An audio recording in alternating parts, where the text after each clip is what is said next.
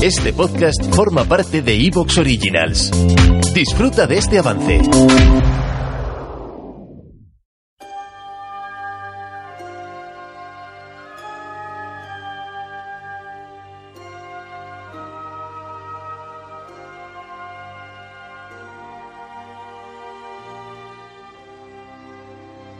Hola chicos y chicas, aquí Doc, de vuelta, vivo de milagro, menos mal. Se acabó la mudanza, ya estoy instalado en mi, nuevo, en mi nueva residencia. Me ha sido completamente imposible hacer nada durante este mes porque ha sido un, esto ha sido de loco. Además se me ha complicado la mudanza con, con un dolor de ciática mm, guapo, guapo. El que lo haya padecido sabrá que hacerse, que hacerse 1800 kilómetros con ciática pues no es, no es no es plato de gusto. Pero bueno, ya estamos de vuelta. Y como los prometidos deuda, os dejo con una conversación que, que tuvimos, que hemos tenido Diego y yo con Igor Arriola, el diseñador del legendario juego de rol español, uno de los primeros en el panorama nacional que fue Mutantes en la Sombra. Y es un podcast que recomiendo sobre todo que escuchen a la gente que esté embebido en su proyecto de su juego de rol porque el bueno de Igor da un montón de consejos al respecto y que son muy valiosos. Con respecto a la grabación, hay eco. Eh, no os esperéis para los especialitos del audio. Os ruego que tengáis, que tengáis un poquito de manga ancha, que los estudios de Radio Nacional pues salen muy caros y tenemos que grabar cada uno desde casa. Así que eso es lo que hay. El podcast se escucha pues bien. Y al que no le guste, pues como he dicho en otros podcasts, pues que se vaya a escuchar a podcasts mejor, realiza, mejor realizados, como La órbita de Endor, ¿eh? que tiene una producción exquisita, o, o, Gemidos ahogados, que, que, también es un podcast que, que, está muy bien grabado. Bueno, pues no os doy más la tabarra, os dejo con, con la charla entrevista. Nos vemos pronto.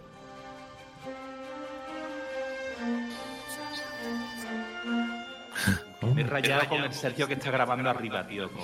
Sí, con... cabrón.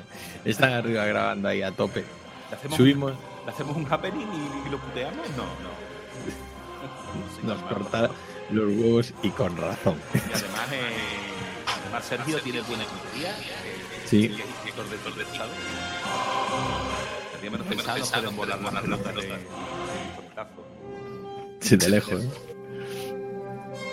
Bueno, pues, pues lo dicho, nosotros nos podemos aquí charlar. Las preguntas que te haremos pues irán al ritmo de la conversación. O sea, Uh -huh. nada, nada, Nada grave. nada, nada, nada, lo que no te recupere. Hemos, tenemos más o menos lo, lo que suele durar el podcast, pues son un par de horas.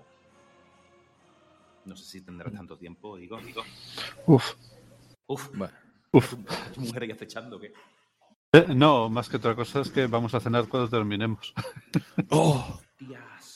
No, pero no, no, no, no te preocupes porque somos de cenar tarde. joder, tarde, dice. Yo ya he cenado. Yo sí, de Yo- cenar temprano. Hostia. Bueno, pues. Oye, ¿cómo te metiste en el, en el lío este de. Bueno, sí, era, tú eres de la. Tú tienes mi edad más o menos. Yo tengo 52. Digo, digo. Pues clavaos. Jolín. No, lo que la diferencia está en que tú hacías juegos de rol y yo los jugaba. Bueno, tú también, tú también eres, eres rolero, ¿no? De toda la vida, vamos. Yo empecé con 14 años. Empezaste, empezaste yo- años antes que yo. ¿eh? Yo, yo solo decía que es que yo he tenido la fortuna de, o sea, si bien la el parte eh, más fuerte del rol en España en lo- a, a mediados de los, o sea, a mediados de los 80 eran Madrid y Barcelona, Bilbao también era, o sea, Bilbao era un punto fuerte. Sí. Y allí tuve pues la, o sea, la fortuna de estar eh, en diferentes clubs y aprendí de todo el mundo. Y claro, ya eh, empecé a mamar con el rol con 14, con 16 estaba ya en, en, alguno de los clubs más, más, más importantes de allí. Los pelotas, Y- ¿no? ¿Se llamaban? No, yo, yo estaba en Abrest, ah, Ah, que era pues. la, la Asociación Vizcaína de Rol, Estrategia y Simulación. Joder. Eh, pero eh, vamos, éramos en aquellos tiempos, para el 85, 86 éramos más de 40. Eh, allí esto. Pero eh, dio la casualidad que donde yo estudiaba, eh, las oficinas que había entre el colegio y, o sea, estaban justo por debajo de- del colegio, una de esas oficinas era lo tenían alquilada la gente de los pelotas. Y yo también terminé allí. O sea, yo he sido miembro, no, no fundador, pero sí he sido miembro activo del Club de los Pelotas. Ah, allí es donde conocí a Alex. Madre mía. Me, estáis- me das mogollón de envidia, ¿eh? Tú, Mm. joder, roleros de ciudad. Yo empecé con 15 años en Orense, ¿sabes? ¿Tú sabes Ya lo que era? ve, ya ve. El agujero este, así para, con cuatro colegas allí. Madre Y mía. encima, y encima teníamos amigos que viajaban a Inglaterra y nos traían cosas. Buah, chaval, pero eso ya la, la- os traían droga directamente. Eso da gusto, tío. Yo te puedo decir que la primera vez que jugué al Tierra Media, al MERP, Oh, fue la edición en francés.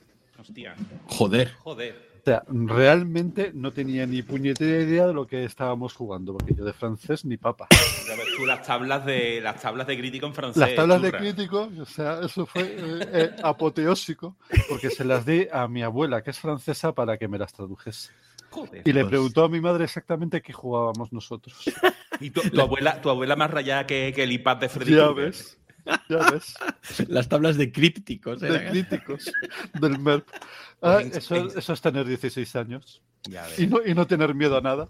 En Sevilla eh, tu- eh, empezó el primer club, eh, tuvo, eh, eh, o sea, nació de la polémica porque nos juntamos pues todos los que jugábamos a rol, los que jugábamos a juegos de estrategia y simulación, de tablero y tal. Y eh, el nombre eh, se dejó al azar para votarlo entre los asistentes. El caso es que se postularon, que yo recuerde, dos nombres principalmente. El primero era Hispalis Miles Gloriosus. Y el, el segundo era que habíamos alquilado un local que tenía un rótulo del negocio anterior que se llamaba El Hogar del Fontanero. Adivina qué nombre salió, estamos hablando de Sevilla. Eh, hombre, por supuesto. Bueno, la directiva dimitió en bloque, hubo quien cogió los estatutos, los rompió y los tiró por los aires, al grito de esto es una mierda, esto no es serio. Así que, bueno, eh, al final pues se quedó Hispalín Miles Gloriosu ante la irritación de, de la directiva. Yo fui uno de los que votó Pero- por el hogar del fontanero, evidentemente. Pero tenéis la honrilla de que No. vuestro nombre salió, el primero. Sí, aunque sí. luego tuvisteis que capitular. Ostras, qué De hecho, nosotros decíamos de reunirnos en, en el hogar. la venganza. Ay, sí, sí. Y bueno, No, la verdad es que, eh, o sea, yo ahora veo los tiempos, claro, los veo con 52 años y la cosa cambia, pero hay que reconocer que con, en los 80, 90 estábamos muy locos. Mucho. pero vamos, grave. Unas Sí, sí, cotas sí, de, o de sea, demencia muy locos. realmente, realmente terroríficas. Vamos. Ostras, qué fuerte. Pero qué bien nos lo pasábamos. Y Ya lo te digo. Es verdad, tío. Y teníamos, y teníamos, yo creo que una relación con el ocio muchísimo más sana de la que hay ahora. Pero ¿a dónde va a parar? O sea, sin ánimo de que parezcamos aquí los abuelos cebolletas, Exactamente. pero mm, nosotros íbamos a echar rato a, a desahogarnos, a reírnos con los colegas, a putear a los que podíamos, ¿no? Eh, sobre todo en Dungeon, que se hacían unas cosas Oh. terroríficas, ¿eh? A mí en Dungeon yo he tenido algunas de las muertes más absurdas del mundo. Pero eh, la que más cruel fue para mí fue en Warhammer. Empeza- empezamos a jugar el enemigo dentro. Campañón. Sí, sí, o sea, yo llevaba eh, una ladrona a Kister de- del juego. Sí. Claro, yo hice de ladrona. Resultado, me ataron y me tiraron por la borda del barco. Hostia. Hostia, qué cabrones.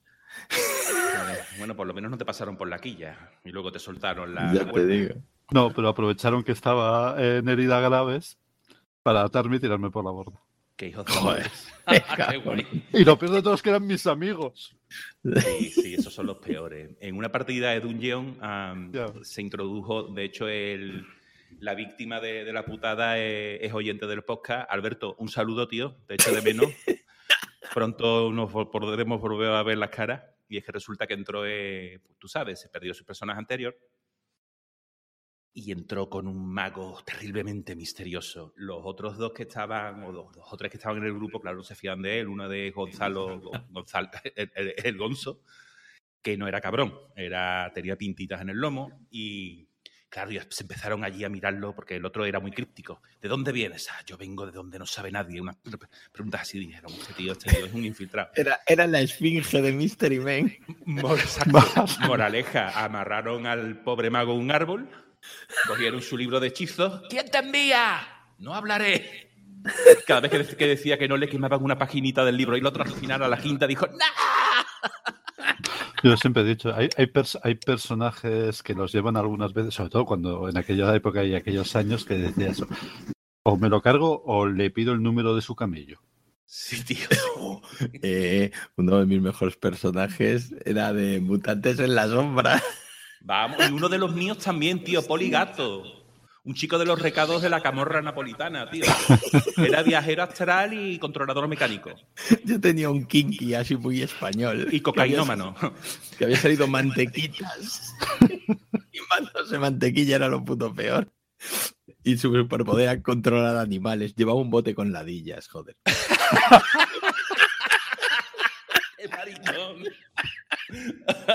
Llegando a una pelea contra un tío muy grande. Le echaste las ladillas, creo que... Claro, en- que- que si muerden todos al mismo tiempo, el tío. Tengo un bote de ladillas y no me da miedo utilizarlo, ¿no? Y, y a- y me hacen caso. Claro. Guapo, tío. Eso, eso, eso, eso, eso es lo que eh, en lo que habríamos llamado es explotar las reglas. Un poco de culo durismo y ahí, ¿eh? ¿Qué va? Yo, yo, yo utilizaba bichos. Eh, ¿Qué haces? Controlas a los animales. Muy potentes, ¿no? Pues bichos. Como lo, mi, colega y hermano eh, el gordo tenía una teoría que es la teoría del mosquito diabolista, el, mos- el mosquito que provocó la guena. Además, todo explicado, todo explicado con las reglas de vampiro en la mano, chaval. O sea, con presupuesto.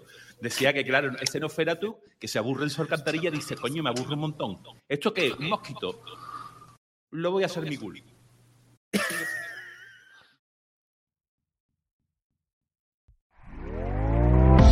¿Te está gustando lo que escuchas? Este podcast forma parte de Evox Originals y puedes escucharlo completo y gratis desde la aplicación de Evox.